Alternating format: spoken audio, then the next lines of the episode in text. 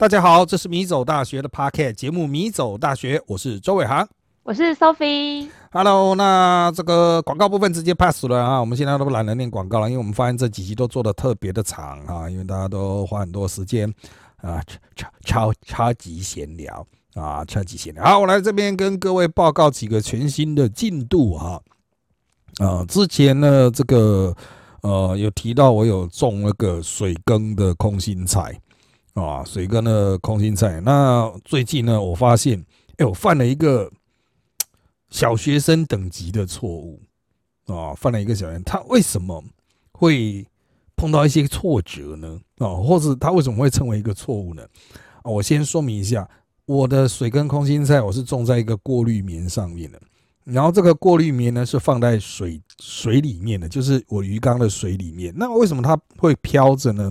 因为它底下有金鱼藻撑着。我提到有很多金鱼藻，所以你就想象一个很大的鱼缸，然后里面满满都是金鱼藻，然后它上面放了一个白色的过滤棉，然后它上面撒了空心菜的种子，然后空心菜发芽喽。好的，然后我发现有一个问题，就是它开始不断的下沉。像潜水艇一样 啊，就是那个白色过滤棉就很均匀的往下面沉。它从一开始就是漂在水面上，啊，甚至有些地方是出于水面。到现在哈，今天早上我最新的进度，它已经低到水面下将近一寸了。为什么呢？其实这个问题小学生也知道，因为空心 太重啦。对啊，空心菜长大了，他妈的，就是它就下沉了。它不是船，是因为它上面的重量变重了，所以它都下沉。啊，就导致呃，就是它的进入水，虽然空心菜可以在相当程度上，它的茎可以泡在水中，可是真的对于刚长出来还大概只有十公分左右的空心菜来说，你有一寸多泡在水里是有点太多啊，所以它看起来有点状况萎靡啊，过湿了啊，所以我就决定把它拿出去种。那在拿出去种的过程中呢，我又有一个考量，这个考量是什么呢？就是上个呃不是。应该是礼拜呃，对对对，礼拜天吧。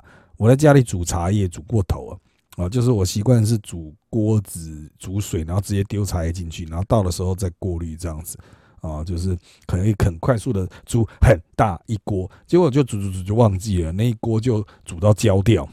啊，就是完全变成灰了，那茶叶都化灰了，这样子。那当然就是烧焦了，然后家里都是烧焦的味道。为了消臭啊，我就看了很多的方法。那最后面啊，我所得出的结论就是哦，就不要管它，就自然会出臭。放到今天就的确是比较没有了。所以当然了，我那是煮到茶叶，它的那个味道就真的像烧纸钱一样，因为它是茶叶嘛，啊，没有什么油啊什么。但如果你是其他那种烧灰油那哈。就真的我不知道了。那为什么我会一下讲空心菜，一下讲这个煮锅子煮到超灰大呢？因为那个锅子焦掉了之后，虽然它是煮茶叶煮到焦掉，而且我没放多少茶叶，但它的煮坏掉了嘛，它的锅子的那个金属就变直了。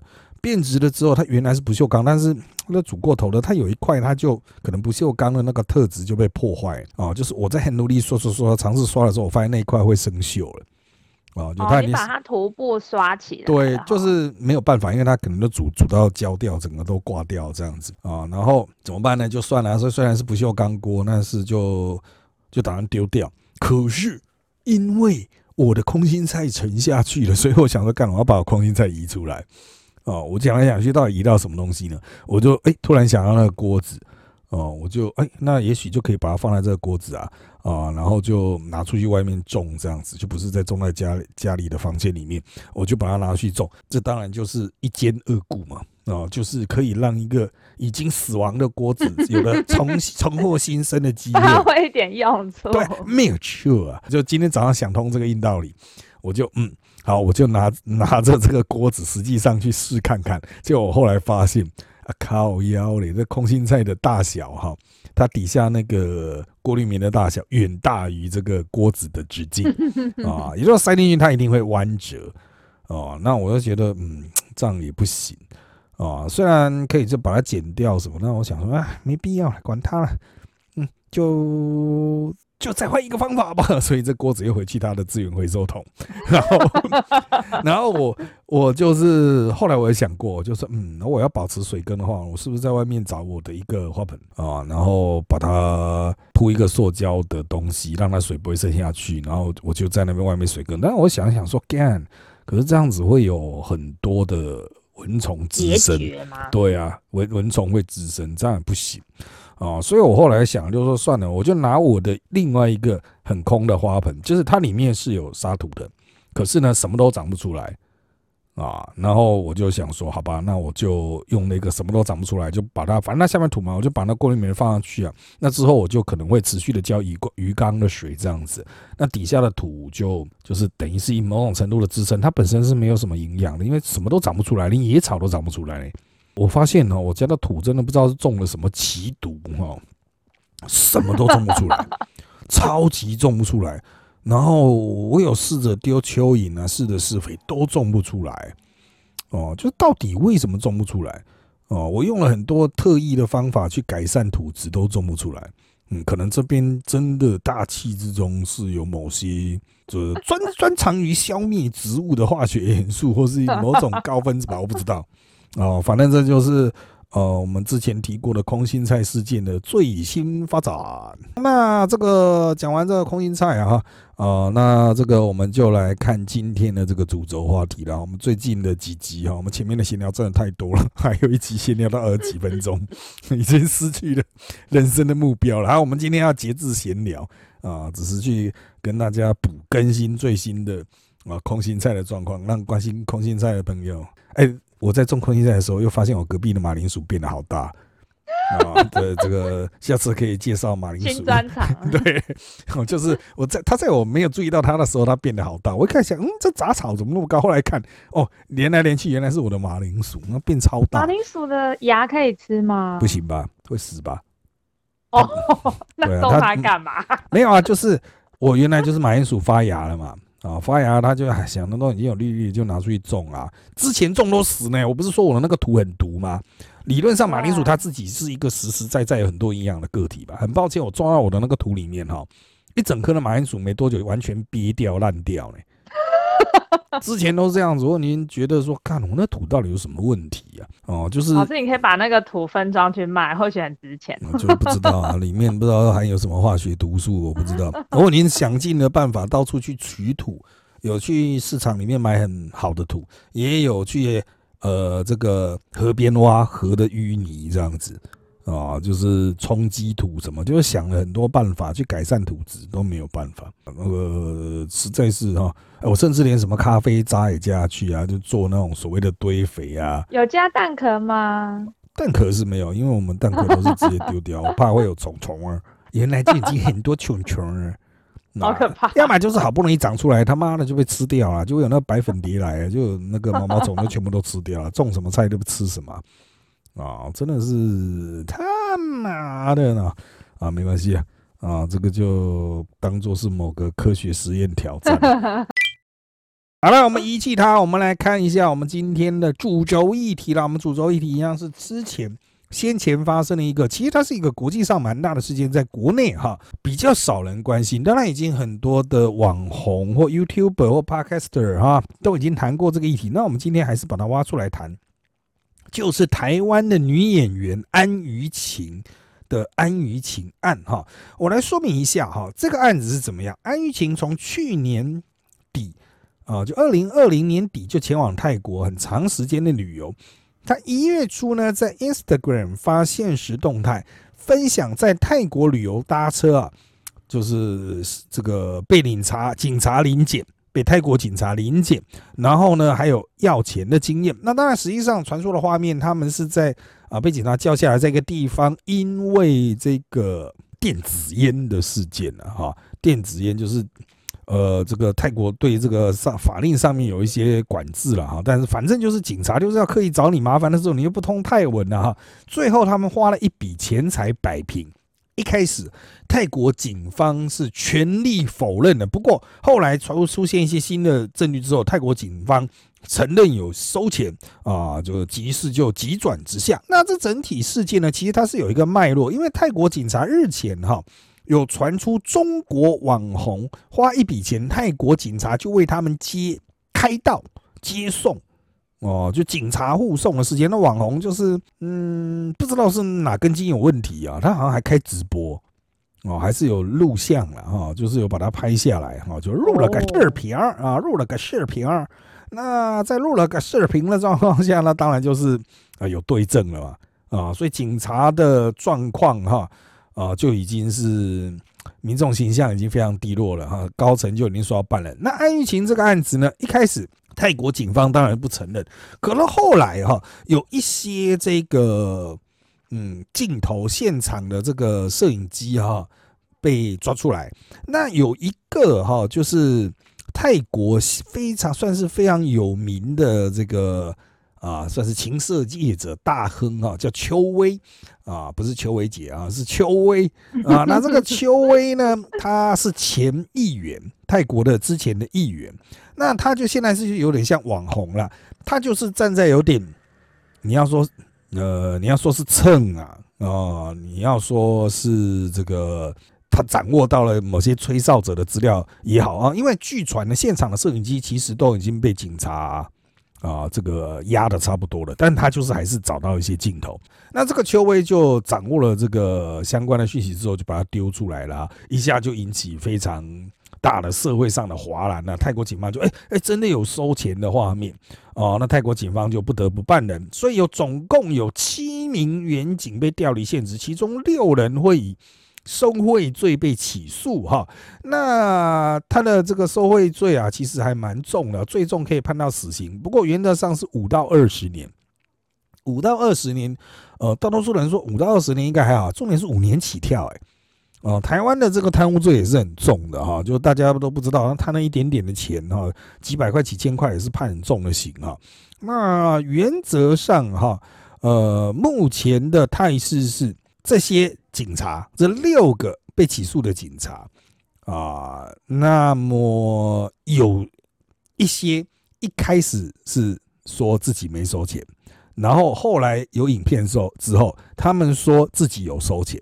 然后进入司法程序之后呢，又说自己没收钱，就翻供啊，一直在翻来翻去，翻来翻去。那这个事件哈，到底真相如何？因为我们现在都是一面之词为主，就安于其说啊，我们就在街上啊，我们在抽烟啊，他们就说我们有电子烟呐，啊，就说要罚我们钱呐。我们想说啊，花钱消灾就给他们钱呐，哈，呃，他说一支电子烟要罚八千泰铢啦，有人没带护照要身上罚三千泰铢，总共两万七千泰铢啦。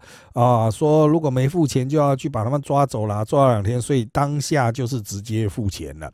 这个标准的贿赂模式啊，海外的这种警察的贿赂模式哈，差不多就是，以及说警察包括海关呐哈，很多这种贿赂模式的一大特征就是要求把你送走，但是要你现在立刻支付罚金，然后利用外国人不熟当地法规的这个。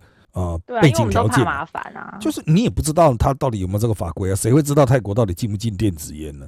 对，不知道啊，不知道嘛。但那实际上他一定会有一个管制的法规，但他就是唬烂外国人嘛。然后就是你要开罚单，好歹一般正常台湾人也都知道，我现在开罚单给你，而不是直接交给警察。有谁开罚单是直就是 直接现场啊？警察要开就是没戴安全帽六百，现在哎拿一千给警察找我 四百，找我对，没有这种事啊啊！所以可是你到国外，你会想说，嗯，这个国家直接付钱的吗？就是那有些人心里暗暗知道说啊，这大概是勒索了，就花钱消灾啊。那为什么他会勒索有用？其实就是因为哈，出国的时候很多人都害怕被带去警察局或者政府机关。不用讲泰国这种可能在台湾人心中是哦，这种可能相对台湾没有那么好的国家，我们不要讲人家落后，就是他们的法治可能没台湾那么好。日本哦，台湾人在日本也会很怕被带去警察局啊，因为语言不通啊。应该是说哈，呃，日本当然不会有什么贪污问题，可是他跟你玩真的，你知道吗？他就是从头到尾会问你一次啊，哦，就你为什么来日本呢？啊，你护照在哪里呀？啊，这个他要登记一下，哎。很多台湾人不知道，就是如果你去问日本的交番，就是那个叫嗯派出所吧，应该算派出所啊，就是就是像两金的那一种，两金看齐的那一种。两金看齐我就敢去。对，但是呢，他去到那边，他的标准的 SOP 就是哈，有一个外国人，他不是跟你讲讲就走啊，因为他的 SOP 就是哦，这边有一个外国人，我要去检查他有没有护照，他有没有符合我们相关的法律规定，比如身上要带多少钱，他能不能出示他所在的旅馆，然后他去做记录，这就很烦哦。所以很多台湾人碰到那种日本警察，就是有这相关知识的，就会比较刻意去闪哦，就是啊，尽量不要进警局这样子。好。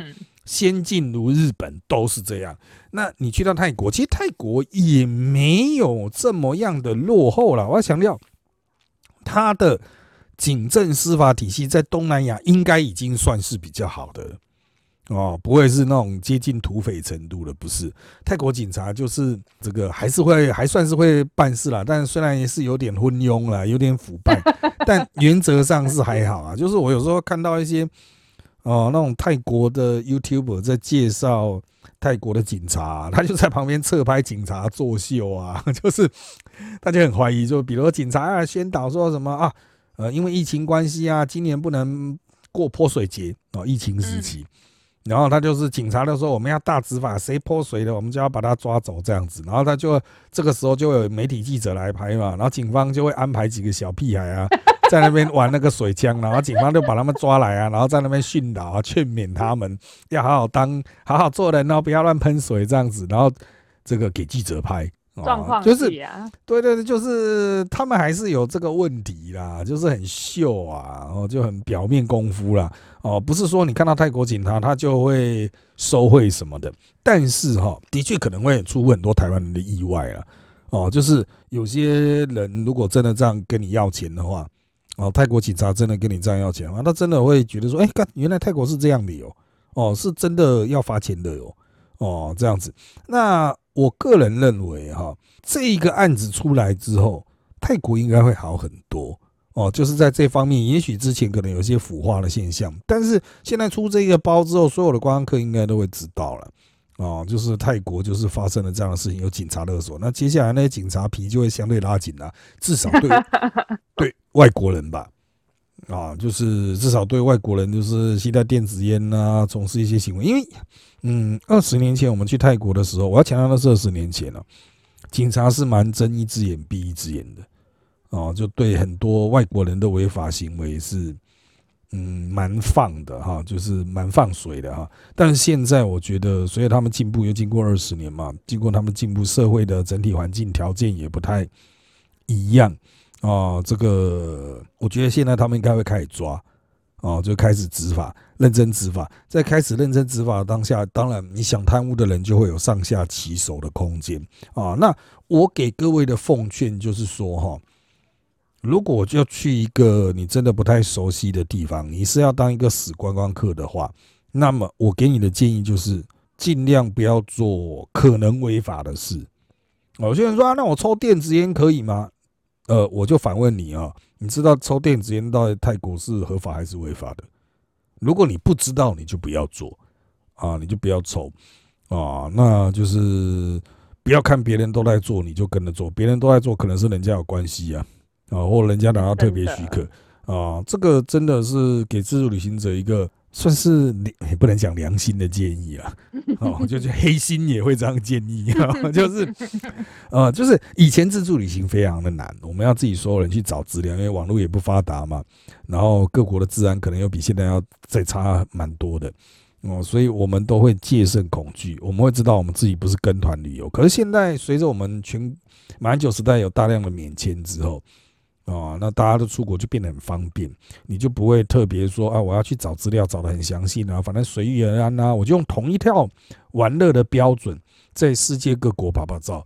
我个人认为有点危险。那拉回来了，那安于情案哈，这个案子本身到底还有没有一些呃？当然，我有听到一些传闻，就包括安以晴本人啊，包括这个邱威啦，哈啊，我听到一些传闻，但传闻归传闻啊，它都跟这个案情本身没有关系。在这个案子上面，就是有台湾人被坑了这样子，那就请大家小心啊！你被坑了的话，哈，回来最好该该叫，因为安以晴她也算是网红嘛，至少是个 IG 上面很多人追踪的哈，所以她该该叫的时候哦，就能够产生后续的反应。如果你不该的话，哈，那么真的就会整掉了，这个案子就不会办下去啊。邱伟可能也不会去追，也不会有吹哨者去提供东西。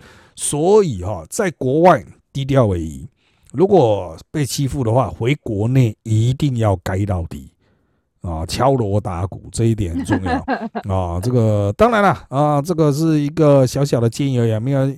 没有意意思，不是说你们出国一定会碰到，就是我我本人都好像没有什么碰过的印象，可能是因为我特别小心啊。我看到国外的警察，我都会立刻的那种存在感降到最低，这样子，对，不会被你发现，你看不到我，我使出你看不到我之术了啊。其实类似的事情不用出国就可以遇到啦。嗯。虽然说整体来讲，我是还蛮尊重警察、军人或者是消防人员类似这种公职，因为他们常被要求做一些吃力不讨好的事啊，就是捍卫自己的工作权就被酸民和为民服务的口号，就是一直被情绪勒索。嗯，可是害群之马都是有的。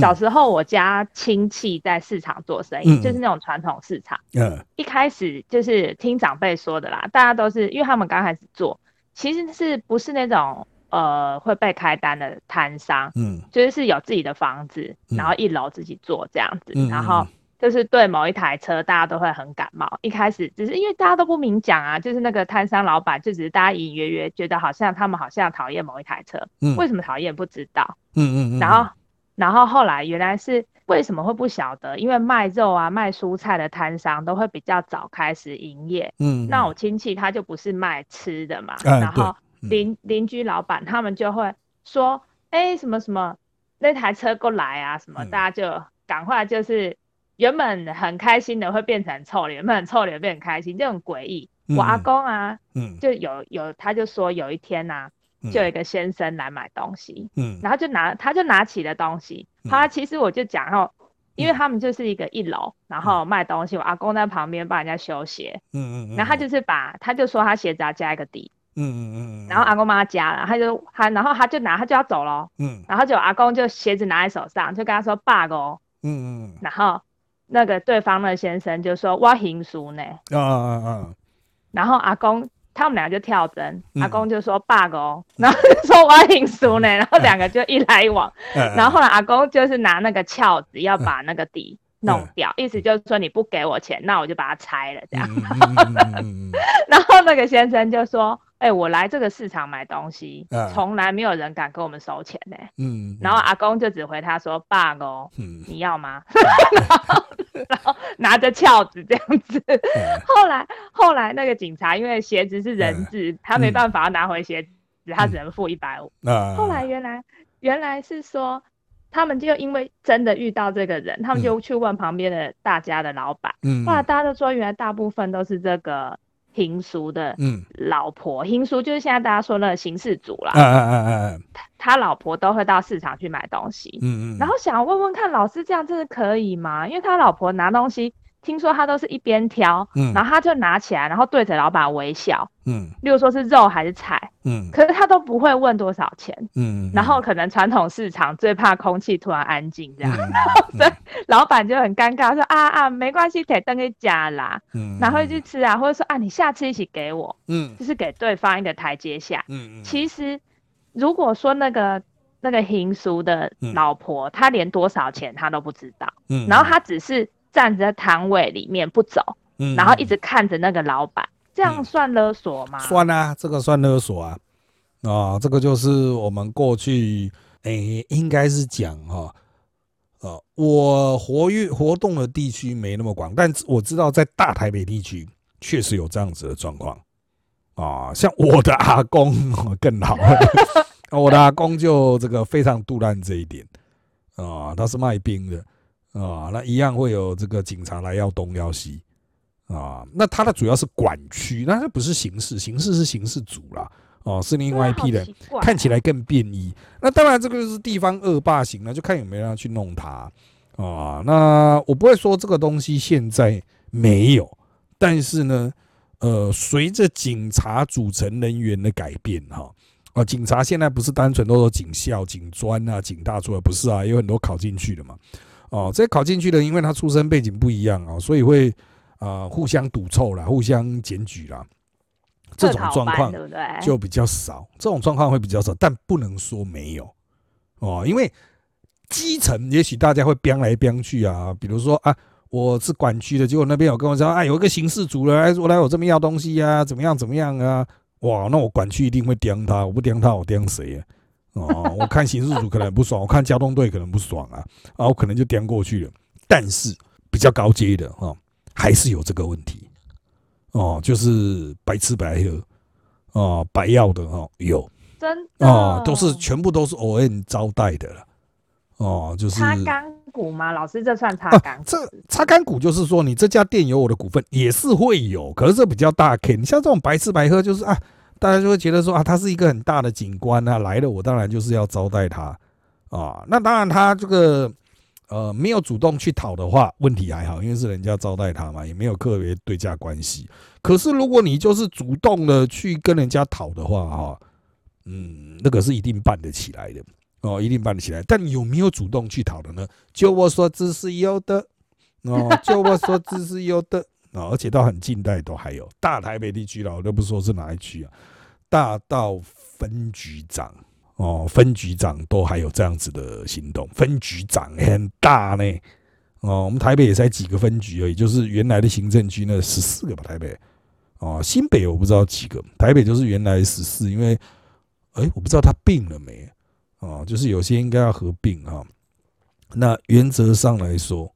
哦，就是有些就是有特别的肥沃嘛，哦，他们就要东要西。有些模糊地带的一些呃一些商家比较容易被威胁。模糊地带的哈，那个收保护费是一回事，就是我固定会给一些供，就是就孝敬费啦，固定会给，它是很固定的哦，它是固定额度哦。比如说我这家夜店要给你一个月五万十万。很大的夜店可能会说啊，我整组警察买下来，可能是那种打点警察的费用是二十万、三十万、五十万这样子都有。哦，那实际的金额、详细的金额，因为我们不负责 这一块的东东西，所以我也不知道。但是我我知道的金额都有一定的规模，哦，都有一定。所以抢这种有比较肥沃地区的呃分局长哈，一直是兵家必争之地，其中美角很多。哦，有时候火甚至会烧，不只是烧到警局局长哦，甚至烧到那个呢市长哦，哦会烧到市长本身哦。就市长如果搞不定的话，然后也可以堵拦哦。你为什么要挡我的路这样子？哦，所以你一定会觉得很奇怪啊，为什么市长这个跟警局局长会经常起冲突？有什么好冲突？你不就抓贼而已吗？哦，你不就是抓抓那个交通违规而已吗？哦，其实就是在于这种。会不会卡来卡去？你断了人家什么，当然不是说分局长本身呐，他一定是一个共犯结构嘛。对，分局长可能人也，然后说啊，我两袖清风啊，可是我底下的兄弟啊，吃饭要钱啊，哈，啊，就是。哎，老师，我还有，我还，我我朋友还有看过另外一种的，嗯嗯嗯。就是说，就是传说中，刚刚是讲白道的嘛，就警察，然后还有传说中的收保护费啊，就是我我要说是我朋友看到的，我不是我看到 那个在夜市打工的时候，在台台北市的夜市，因为大家以前都会听说，哎，会摊商会被收保护费，是的，可是会收保护费都只是听听而已，不知道那到底是是真的来收钱吗？还是汇款？还是怎么样？还是请吃饭？不晓得实际。嗯，后来原来是说我朋友就是卖饮料，嗯，然后饮料其实他一个摊位就是一个人，嗯，然后老板会会去，就是会会给他休息时间，老板就可能会来跟他店长换个五分钟，让他去旁边的店家，都是认识的店家上个厕所，嗯嗯，然后他出来的时候，他就偶然看到，嗯，看到其实那个时候老板是在给一个先生钱，而且不止看过一次。就那先生他会是有一个腰包，嗯嗯，然后他就每摊每摊，重点是他，对他不仅是那个摊子哦，这种摊子他不不用被开罚单的，因为他是等于是还是有付租金，嗯，然后他连店面他都进去收，哎，就是全部整条夜市摊商的店面的固定摊位全部都收，嗯，而且看那每个人给他一叠，那少说也有一两万两三万，就每个人都是一叠一叠这样子，然后。平常打工的时候，嗯，平常打工的时候，他就会看到一台车，有时候啦，就会看到一台黑头车，然后就看还有一个凶凶的阿伯，阿伯妈，四十几岁阿伯，然后就会拉下车窗，很凶的看着大家，好像然后就会有那个宝贝啊，抱马仔，会跑去跟他讲，哎，说什么哪边有一个新的摊来。嗯，然后就是意思就是说你要去跟他熟，这样很有一点坏。然后，然后，然后，可是我是好，导师我好奇，嗯，收保护费真的有用吗？那这样做市场的不就很衰？警察要给，然后黑道要给，那给了好像也没什么用哎。哎，这个以我们以前呢混迹江湖啊，不是啦，就是 我们做政治的，其实哈，呃，我们甚至都会清楚到就是价码到底是多少。啊，像那种摊商，他要付租金嘛，然后一般在跟他人家都说我要租这个摊位的时候，他会跟大家讲清洁费多少钱。你会想说，干我卖小朋友衣服，怎么会有清洁费的问题？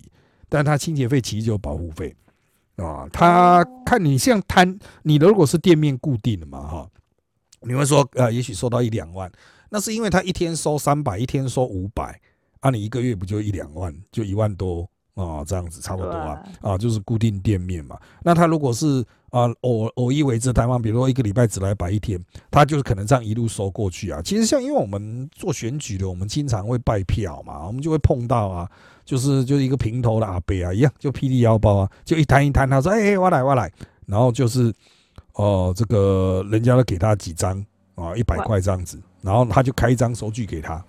哦，就是他们也想把它弄得就是没那么样，像黑道收收那种保护费这样子啊。但是啊，我们还是清洁费啊。可是他什么时候清洁鬼才知道？哪有在清洁啊？你要说保平安吗？呃，或者是你应该这样讲，就是你这个算是你加入这一个市场大家庭的敲门砖，所以很多人就直接把它当做成本来算了。哦，就是我在跟那个老板住的时候，他就说这边清洁费是多少。好，那延伸来讲。如果真的出事的话，比如说今天有人来砸店，这些人能不能产生帮忙呢？哦，这个是是有分别的。如果是小屁孩啊，比如说就是有一些什么八个八加九啊，哈，然后就是在你的店买饮料啦，然后在那边喧哗吵闹啊，你跟他讲说，哎，可不可以不要这么吵？楼上邻居可能会抗议啊。那小屁孩砸你的店什么？这个时候，这个黑道会出面。去处理这一种不识相的山猴，这种猴子，他们会去处理。再来就是会有可能会有一些精神有问题的人去骚扰啊，骚扰特定店家啦，或者是这种有就是有那种那个叫奥克啊之类的哈啊，当然奥克也是要看是哪一种奥克，但如果就是说哎，就是地方上觉得品性有问题的那种奥克什么的哈，这种。啊，我们要讲说是角头嘛，其实他不太算，算是那种所谓什么什么帮，就是角头了。哦，这种占地为王角头，他就会去把他赶走，意思就是这里是我看地，你就不要闹这样子，他会去警告这个。哦，那真的是有保平安道哎，那值得付。但是他们所提供的大概是这种非常低阶的。你像你，其实像你我刚才举的这些类型，比如小屁孩啊什么，你要叫警察也可以啊。那碰到那种精神病患，你其实都是可以叫警察，就是其实看你是要叫谁啦。因为警察来也说走了之后，人家要跑来继续闹你啊。可是如果是黑道，人家会怕啊，就是 人家知道说哦，这种角头不知道什么时候会弄他。可是呢，拉回来讲，这些角头有没有无法解决的大事？有，比如说你欠很多钱，比如欠人家两百万，黑道来砸你的店，很抱歉，那我他也没办法哦，因为那是你欠钱，他们说那是你欠钱，那跟他们就没有关系啊。哦，他们有时候甚至会说：“那你是不是不要在这边摆摆啊？不不要让这边每天都是那种有人在那边啊撒名字什么，别人怎么 做生意啊？因为红旗这样子，因为他们的收入是来自于一个繁荣的市场，市场如果不繁荣的话，那他们赚个屁啊！所以他们就也是不太希望会有这种出经这种是出这种财务问题非常严重，人家都已经来讨债啦，哦的这这一种。啊，店家或摊商了哈，所以他们是有极限的，真的是太大的东西也不会处理。那当然，像这种会不会被铲掉？比如说，有一天有一个更大的、更厉害的角头黑道来了，把这个完全赶走，哦，有可能，哦，是有可能的。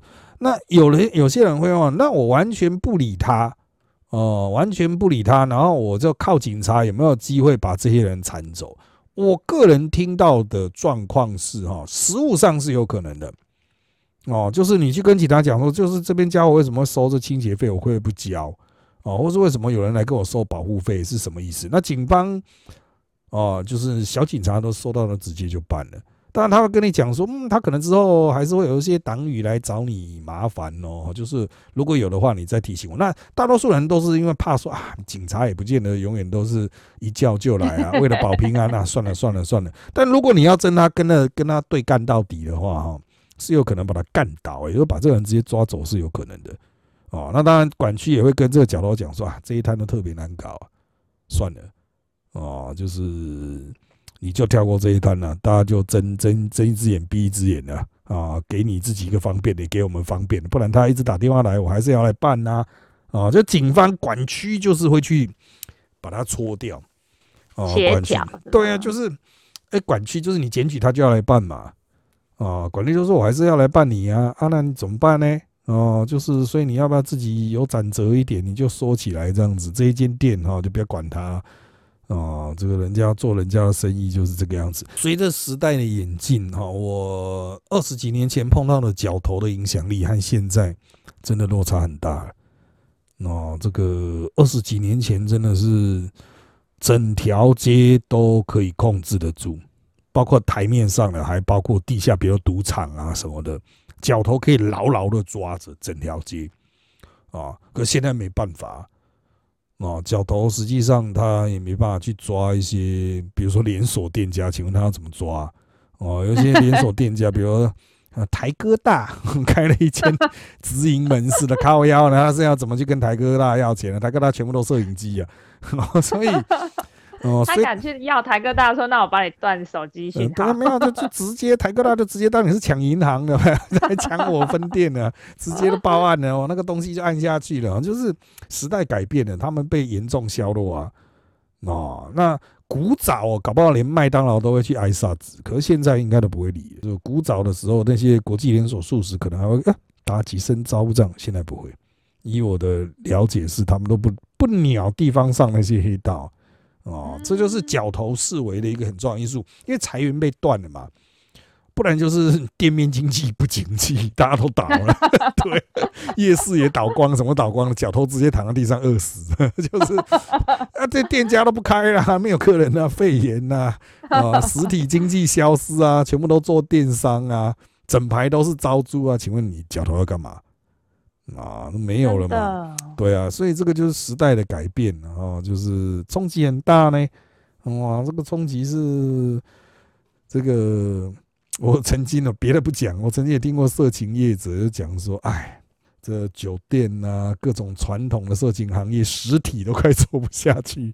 那我们要去做虚拟吗？结果隔一阵，他说：“啊，靠！要人家搞一个 Swag 出来，我们以后要怎么办？我们要灭亡了。”就是真的，实体经济哈，传统的呃消费模式，还有这个包警察收贿啦，黑道收保护费啊，你随着现在进入了电商时代，还要怎么玩？我今天开一个餐厅，结果我全部只做 Uber 啊，只做 Uber E 啊，只做 Foodpanda 啊，我连店面都没有，你要怎么跟我收钱？可他生意爆好，整个门口都是那种熊猫在那边排队要取货。现在很多这一种餐厅呢，哦，有啊有啊，开在二三楼啊。对啊，啊，那现在人家就这样做，请问你脚头要拿他什么办？人家生意这么好，你又没办法去砸他的店，砸砸个毛啊，鬼才鬼！你知道砸个屁哦，人家在楼上啊，所以。哎，这个就是时代改变了，黑道是不我语了。但这个的确是一个问题啦。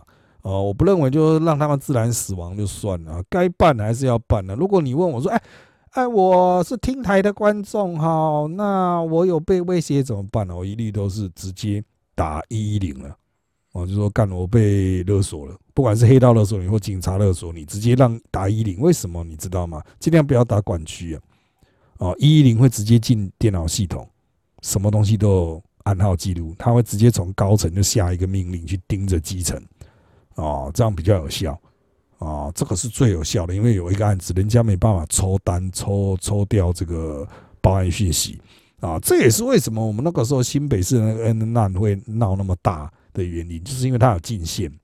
啊，进进一一九啊有进线，所以进线很重要。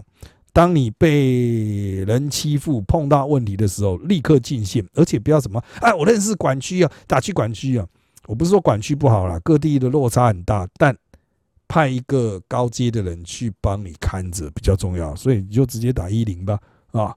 好，那因为时间的关系，我们这一集内容就差不多到这边喽。请追踪我们明早大学脸书粉丝团跟 YouTube 频道，以掌握我们的最新状况。也请在各大 Podcast 平台给我们五星好评。谢谢各位的收听，那就在这边跟大家说拜拜，拜拜。